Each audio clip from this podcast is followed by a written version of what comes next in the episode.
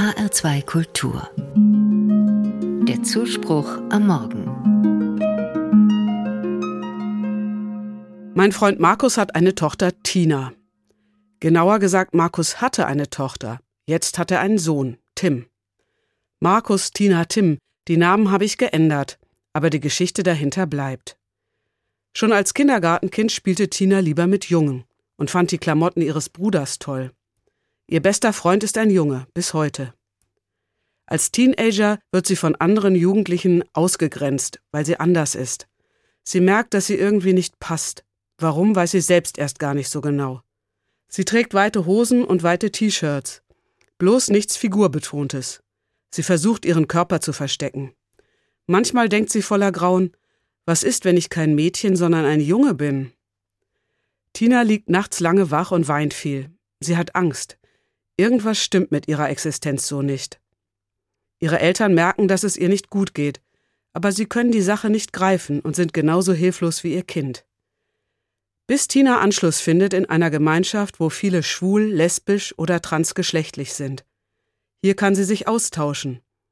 In dieser Gemeinschaft fühlt sie sich sicher. Sie fängt an, sich anders zu nennen, nennt sich schließlich Tim. Als Tim eine Ausbildung beginnt und in die Berufsschule geht, weiß er nicht, ob er auf die Damen- oder die Herrentoilette gehen soll. Hier kennt niemand ihn und seine Geschichte. Hier muss er neu erklären, wer er ist. Er outet sich gegenüber einem Freund und legt sich fest. Ja, er ist ein Mann. Im Herzen, im Gefühl, in seiner ganzen Identität. Und endlich offenbart sich Tim seiner Familie. Am schwersten fällt es ihm bei seiner Mutter, denn Tim will ihr nicht wehtun. Aber alle, die Tim näher kennen, reagieren positiv. Sie kennen ja seine Leidensgeschichte über all die Jahre hinweg. Jetzt geht es Tim viel besser. Er nimmt Hormone und durchlebt eine zweite Pubertät, damit er auch äußerlich wird, was er innerlich schon immer ist, ein Mann.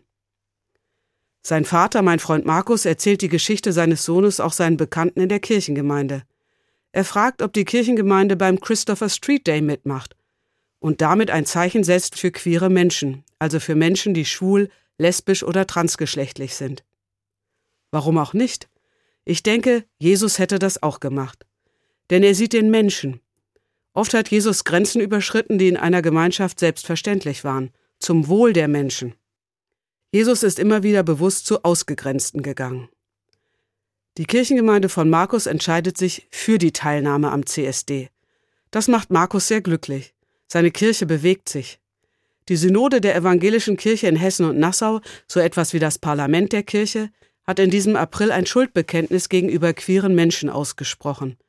Die Kirche bittet darin um Verzeihung dafür, dass sie selbst in der Vergangenheit dazu beigetragen hat, dass queere Menschen gelitten haben und zurückgesetzt wurden.